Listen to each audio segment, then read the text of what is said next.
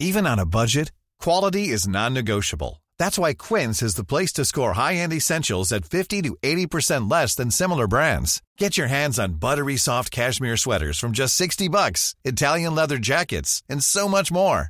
And the best part about Quince, they exclusively partner with factories committed to safe, ethical, and responsible manufacturing. Elevate your style without the elevated price tag with Quince. Go to quince.com slash upgrade for free shipping and 365-day returns. Ever catch yourself eating the same flavorless dinner three days in a row?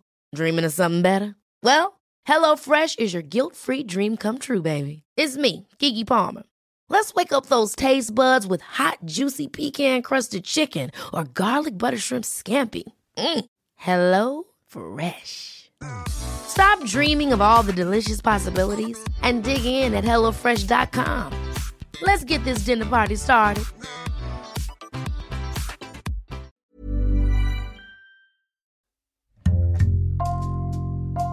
Bonjour, c'est Jules Lavie pour Code Source, le podcast d'actualité du Parisien.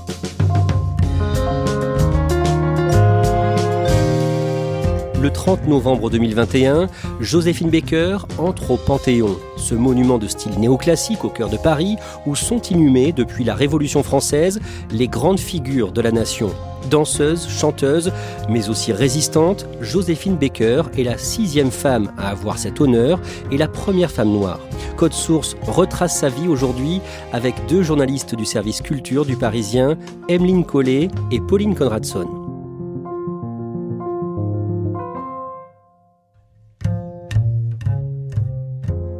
Emeline Collet, au mois d'août, vous vous êtes rendue au château des Milandes dans le sud-ouest de la France, en Dordogne, château où Joséphine Baker a vécu pendant plusieurs décennies. À quoi est-ce qu'il ressemble? Le château des Milandes, c'est un, château médiéval qui est perché au sommet d'une colline euh, au milieu du Périgord noir. Donc il y a des forêts de chênes partout autour. Il y a la Dordogne qui coule en contrebas. C'est un très beau bâtiment, très grand aussi puisque euh, il y a sept chambres, autant de salles de bain qui sont décorées avec euh, beaucoup d'excentricité. C'est quelqu'un de très fantasque, Joséphine Baker, très excentrique. Je pense notamment à une, salle de bain noire et or qui donne une ambiance très musicale. Le carrelage est en, porcelaine noire. Il y a de la pâte de verre de Murano doré, la robinetterie est plaquée or. Ça donne une ambiance vraiment très particulière. Il y a une salle des robes. C'est une des plus belles du château, une des premières qu'on visite, dans laquelle on voit une douzaine de tenues de scène de Joséphine Baker, euh, complètement ébouriffantes, avec des plumes, des froufrous, des perles, et notamment la fameuse ceinture de banane qu'elle portait euh, aux Folies Bergères. Dans ce podcast, on va retracer le parcours hors norme de Joséphine Baker, Pauline Conradson, Freda Joséphine MacDonald, née le 3 juin 1906 dans le sud des États-Unis, à Saint-Louis dans le Missouri. Dans quel milieu est-ce qu'elle grandit? Elle grandit dans un milieu pauvre. Euh, son père est blanc d'origine espagnole. Sa mère est euh, métisse, noire, indienne. Et euh, ils sont tous les deux artistes. Euh, ils ont un petit numéro de chant, de danse. Mais très vite, ses parents se séparent. Elle grandit dans la pauvreté avec sa mère qui se remarie, qui a d'autres enfants après elle. Souvent, elle fait les poubelles pour trouver de quoi manger. Elle vit dans ce qui ressemble à un, bidonville, euh, très clairement. Et très vite, sa mère, à 7 ans, la place dans des familles de blancs pour travailler, pour ramener de l'argent à la maison. Et là, il y a un, événement traumatisant qui se passe euh, dans une des familles chez qui elle travaille. C'est qu'elle casse quelques assiettes et la patronne, pour la punir, lui plonge les mains dans, l'eau bouillante. Quand elle est enfant, elle adore danser et un jour, elle participe à un concours de danse organisé dans une rue de Saint-Louis. Elle remporte ce concours et elle gagne un prix de 1 dollar. Pour elle, c'est un déclic. À l'âge de 13 ans, elle est mariée de force. Oui, alors elle est mariée euh, par sa mère, hein, qui fait tout pour que ses enfants quittent le domicile pour avoir moins de charges. Et c'est un homme violent qu'elle épouse. Et au cours d'une énième dispute, euh, une énième bagarre, elle décide de quitter le domicile conjugal. Deux ans plus tard, en 1921, quand elle a 15 ans, elle rencontre un certain Willie Baker. Il se marie et elle gardera son nom de famille, mais très vite, elle le quitte. Elle s'installe alors à Harlem, un quartier de New York, pour intégrer une troupe de danseuses qui se produit à Broadway. Alors dans cette troupe, euh, Joséphine, elle est assez discrète, mais euh, elle est à la fois régisseuse, euh, habilleuse, maquilleuse. Elle essaye de, tout savoir faire pour qu'on pense à elle, pour trouver sa place. Et surtout, elle apprend tous les rôles des danseuses par cœur, au cas où un jour une danseuse fasse défaut. Et c'est ce qui arrive un jour. Donc elle monte sur scène pour la première fois. Les lumières sont braquées sur elle et elle a ce côté à la fois très érotique et très comique. Elle danse dans tous les sens, elle roule des yeux, elle gonfle les joues tout en prenant des poses assez suggestives. C'est un vrai clown qui est à la fois dans la séduction sur scène. En 1925, une productrice la voit danser et elle lui propose de venir à Paris pour se produire dans un spectacle qui se prépare au théâtre des Champs-Élysées. Le 15 septembre, elle embarque sur le paquebot Berengaria avec une dizaine de danseurs et de musiciens, tous afro-américains, direction Cherbourg. Elle a 19 ans à ce moment-là. Sur ce bateau, euh, Joséphine est un petit peu inquiète. Elle n'a jamais quitté son pays. Euh, elle est habituée à, la ségrégation. Hein. Chez elle, les blancs, les noirs vivent complètement séparés.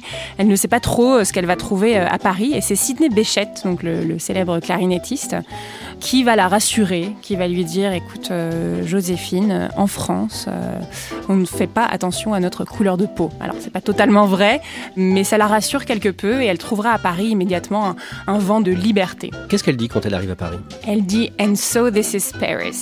Alors c'est ça Paris. Les premières répétitions de ce spectacle ne se passent pas très bien.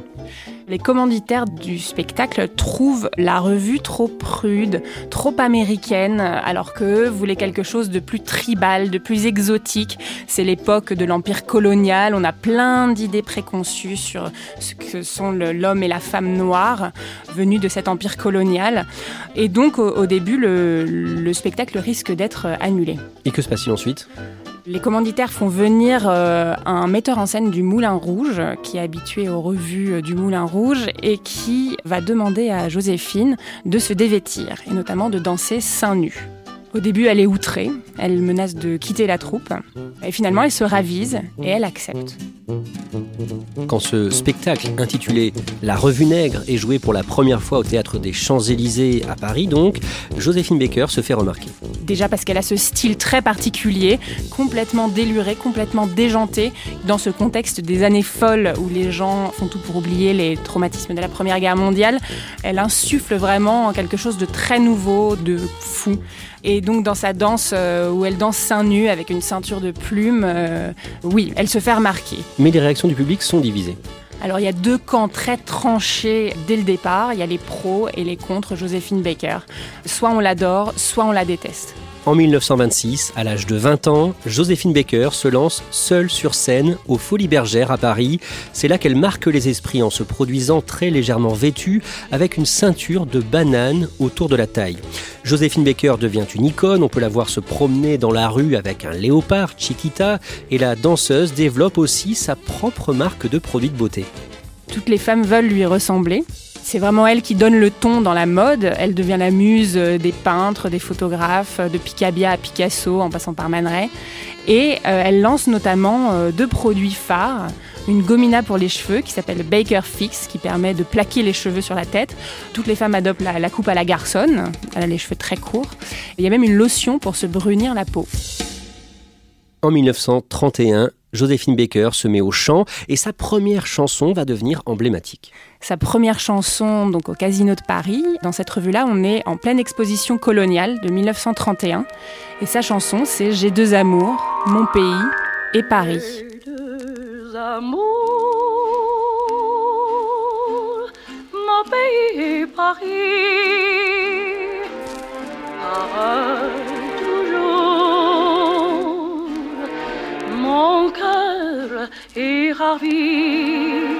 Emeline Collet, à cette période, au niveau personnel, elle a beaucoup d'amants.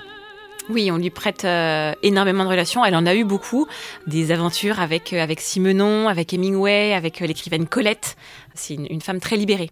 Dans les années 1930, Joséphine Baker se lance dans une tournée européenne. Globalement, c'est un succès, sauf en Allemagne et en Autriche, où on voit d'un très mauvais œil cette artiste afro-américaine. En 1936, elle part pour les États-Unis, où elle a hâte de danser avec son nouveau statut de star européenne. Comment ça se passe? Ça ne se passe pas très bien, malheureusement. Elle pense qu'avec son aura, avec la notoriété qu'elle a acquise euh, en Europe, elle reviendra aux États-Unis comme une star. Ce qui n'est pas du tout le cas. Les critiques sont acerbes et très méprisantes à son égard. On lui refuse l'entrée dans les hôtels du fait de sa couleur de peau. Donc c'est une grande déception et euh, elle rentrera en France euh, après ça vraiment meurtrie, blessée et on pense que c'est ça qui a euh, développé chez elle ce sentiment de patriotisme et de reconnaissance envers la France. Après son retour en France, l'année suivante, elle épouse son troisième mari, Jean Lyon. Elle obtient alors la nationalité française. C'est très important pour elle parce qu'en France, elle est traitée, elle a l'impression d'être traitée d'égal à égal. Et donc, c'est cette possibilité d'être vraiment elle-même, d'être libre qui compte par-dessus tout pour elle.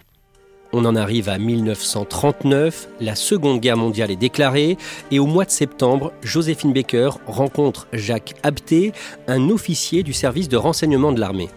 Il cherche des volontaires pour euh, travailler dans la clandestinité pour les Alliés. Et elle lui répond que c'est la France qui l'a faite, qu'elle est prête à mourir pour la France. Et elle lui dit Vous pouvez disposer de moi comme vous l'entendez. Le château des Milandes en Dordogne, qu'elle loue depuis 1937, lui sert de base arrière. Elle y cache des armes, notamment pour les, résistants.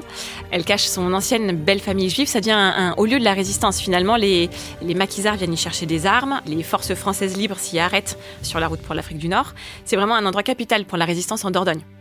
Un jour, des nazis frappent à sa porte des nazis qui viennent chercher euh, justement un résistant, un de ses voisins, qui ne se doute pas un seul instant que Joséphine Baker fait partie du réseau de la résistance finalement, et plutôt que de fouiller le château, il lui demande des autographes. Le château des Milandes devenant un lieu sensible pour la résistance, il devient trop risqué d'y rester. L'officier Jacques Apté conseille à Joséphine Baker de quitter la Dordogne et à la fin de l'année 1940, elle part à l'étranger, officiellement pour une tournée, mais secrètement, elle est en mission pour la France libre elle doit recueillir des informations sur euh, la position des troupes ennemies, notamment dans les ambassades où elle est invitée. Il y a des cocktails notamment à l'ambassade d'Italie qui adore Joséphine Baker. Elle joue la mondaine, elle est, invitée en tant qu'artiste, elle rigole et euh, de ci, de là, elle, euh, elle tend l'oreille. Et ces informations, les informations qu'elle recueille pendant ces cocktails, elle les note à l'encre invisible sur ses partitions de musique qu'elle envoie à des faux impresarios à Paris, à Londres, qui sont en réalité des membres des services secrets. En 1941, à 35 ans, en raison de différents problèmes de santé, elle subit plusieurs opérations chirurgicales et notamment une ablation de l'utérus, un drame personnel pour elle qui rêvait d'avoir de nombreux enfants. À partir de 1943, elle vit exclusivement à l'étranger. Elle est euh, basée en Afrique du Nord. Elle soutient le moral des troupes en chantant. Et euh, elle rencontre notamment lors de ses tours de chant euh, le général de Gaulle à Alger en 43, ce qui est pour elle vraiment quelque chose de très important. Le général de Gaulle incarne cette France libre, résistante à laquelle elle est si attachée. Ce soutien qu'elle donne aux, armées alliées sera récompensé par des, des médailles. Elle reçoit la Croix de guerre et la médaille de la résistance.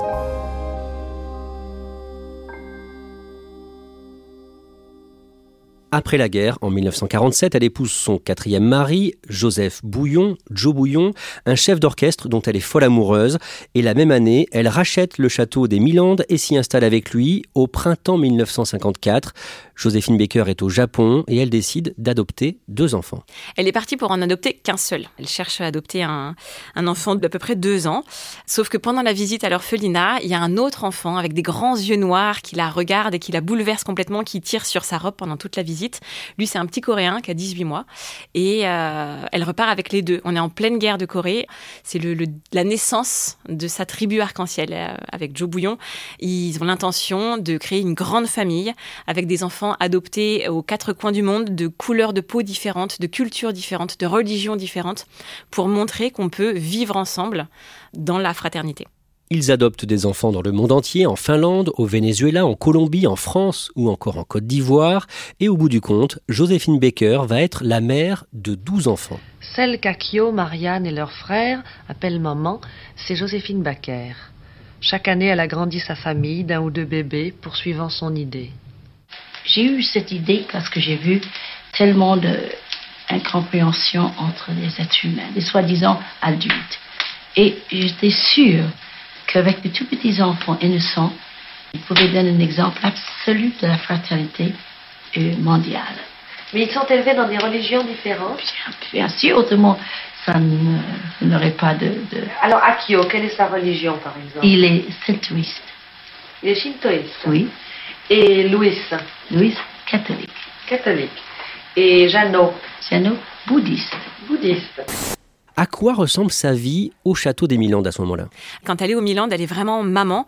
Euh, j'avais discuté avec Marianne Bouillon-Baker, qui est euh, l'aînée des filles, qui parle d'une maman très attentive, très tendre, qui prenait du temps pour chaque enfant à ses retours de tournée, qui était à la fois quelqu'un de sévère, parfois très sévère même, mais aussi de, fantasque, qui, euh, quand elle rentrait, elle enlevait ses chaussures, elle se mettait pieds nus, elle disait allez, tout le monde danse, et tout le monde dansait. Il y avait quelque chose de très fou au Milan. Dans les années 1950, elle se rapproche des militants des droits civiques aux États-Unis. Elle se rend compte de plus en plus, euh, avec ses allers-retours euh, entre la France et les États-Unis, que la situation aux États-Unis ne, progresse pas. Il y a toujours autant de racisme, donc elle se met à dénoncer publiquement les propos racistes qu'elle peut euh, entendre. Elle va aussi offrir son soutien à un condamné à mort, un homme noir accusé sans preuve d'avoir violé une femme blanche. Toutes ces prises de position font qu'elle est dans le viseur du service de police américain chargé du renseignement intérieur, le fameux FBI. Joséphine, elle dérange de plus en plus avec ses prises de position.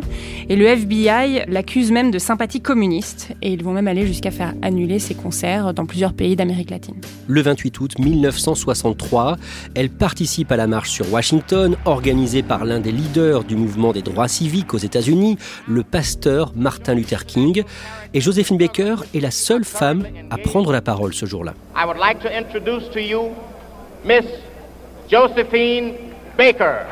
Elle arrive euh, devant cette tribune en, uniforme militaire avec ses médailles de guerre, la Légion d'honneur, euh, sa médaille de résistante. Alors elle commence, elle attaque son discours en disant I want you to know that this is the happiest day of my entire life. Qu'elle est en train de vivre le plus beau jour de sa vie et elle poursuit avec des messages d'encouragement, d'espoir très très forts. Elle agit un peu comme une ambassadrice euh, venue de l'étranger pour mobiliser tout un peuple pour combattre la ségrégation. Dans les années 1960, en France, elle transforme le château des Milandes en complexe de loisirs avec un hôtel de luxe, un théâtre, un parc d'attractions. Elle va avoir de gros problèmes d'argent. Elle est à la fois généreuse et dépensière. Elle est très très mauvaise gestionnaire. Il faut savoir qu'elle emploie plus de 120 personnes dans ce complexe touristique.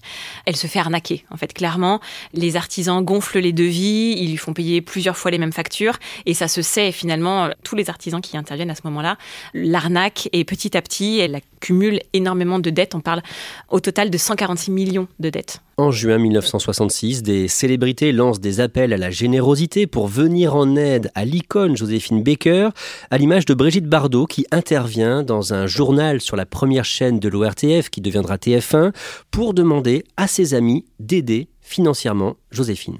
Je viens vous parler de ce qui arrive en ce moment à Joséphine Baker.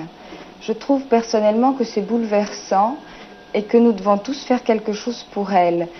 Euh, je ne savais pas trop comment joindre tout le monde, alors j'ai demandé à la télévision d'être le porte-parole des gens que cette histoire a touchés. Parce que j'estime que cette femme a eu beaucoup de courage dans sa vie et a toujours été très généreuse. Et qu'en ce moment, nous ne devons pas la laisser dans cette situation. Ça marche un temps, ça permet à, Joséphine de gagner du temps, mais le gouffre financier euh, des Milandes est tel que ça lui offre deux ans finalement. Entre-temps, elle a quand même décliné une proposition de rachat du créateur du Club Med qui lui propose de racheter l'ensemble du complexe touristique et de lui laisser l'usufruit du château. Joséphine Baker, elle est tellement attachée aux Milandes qu'elle décline la proposition. Le château des Milandes est vendu aux enchères deux ans plus tard, en 1968, pour 120 000 francs. Comment est-ce qu'elle vit ça? C'est une catastrophe. Elle est complètement anéantie. Elle obtient d'y rester jusqu'en mars 69 grâce à la trêve hivernale. En fait, elle peut rester dans le château. Et quand la date fatidique euh, arrive, elle se barricade dans la cuisine. Elle dort sur un lit de camp pendant trois jours. Elle ne sort pas de la cuisine. Quand elle sort finalement pour récupérer des vivres que les villageois lui ont apportés pour qu'elle continue son siège finalement de sa cuisine, elle est poussée dehors par les hommes de main du nouveau propriétaire. Et il y a un cliché qui est euh, assez connu où on voit Joséphine Baker en robe de chambre avec un bonnet de bain, assise devant son château qui n'est plus son château. Un des rares clichés sur lesquels elle ne sourit pas. Complètement ruinée. Elle doit remonter sur scène pour essayer de se remettre à flot. Elle organise une tournée. Elle refuse de chanter en France depuis euh, qu'elle a perdu les Milandes. Elle s'est sentie trahie à ce moment-là.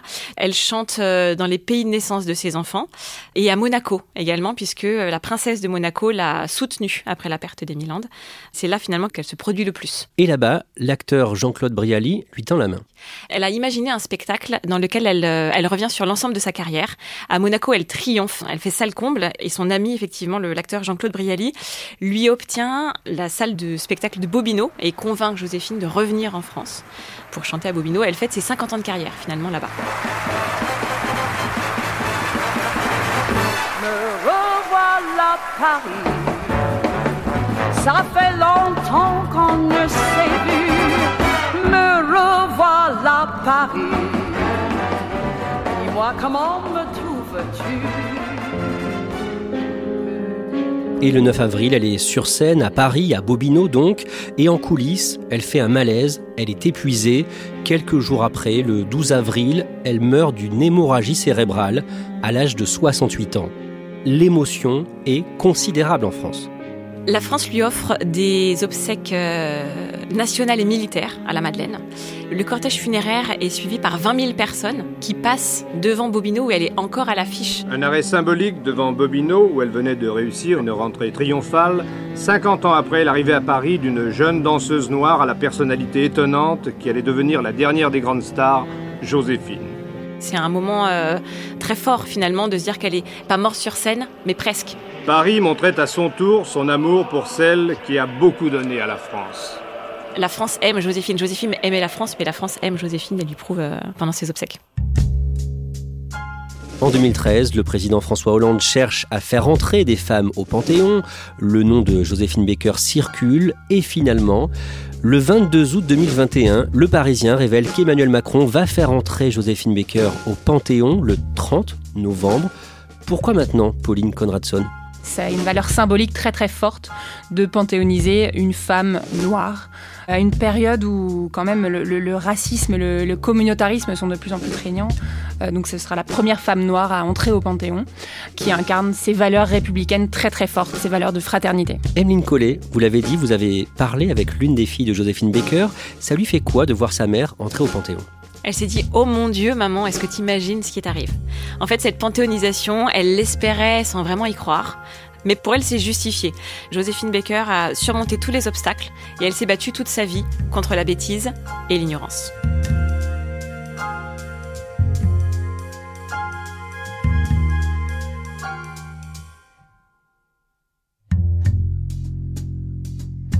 Merci Emeline Collet, Pauline Conradson. Je rappelle que vous êtes journaliste au service culture du Parisien.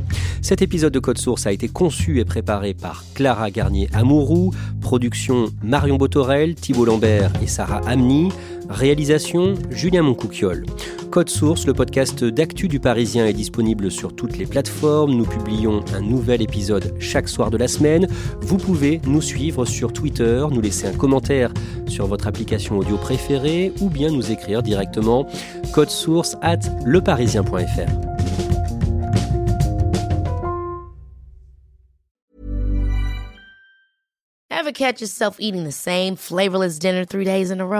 Dreaming of something better? Well, HelloFresh is your guilt-free dream come true, baby. It's me, Kiki Palmer. Let's wake up those taste buds with hot, juicy pecan-crusted chicken or garlic butter shrimp scampi. Mm. Hello Fresh. Stop dreaming of all the delicious possibilities and dig in at HelloFresh.com. Let's get this dinner party started. This message comes from BOF sponsor eBay. You'll know real when you get it. It'll say eBay Authenticity Guarantee. And you'll feel it. Maybe it's a head turning handbag, a watch that says it all, jewelry that makes you look like the gem, or sneakers and streetwear so fresh every step feels fly. eBay gets it. So look for the blue check mark next to that thing you love and be confident that every inch, stitch, sole, and logo is checked by experts. With eBay Authenticity Guarantee, you can trust that feeling of real is always in reach. Ensure your next purchase is the real deal. Visit eBay.com for terms.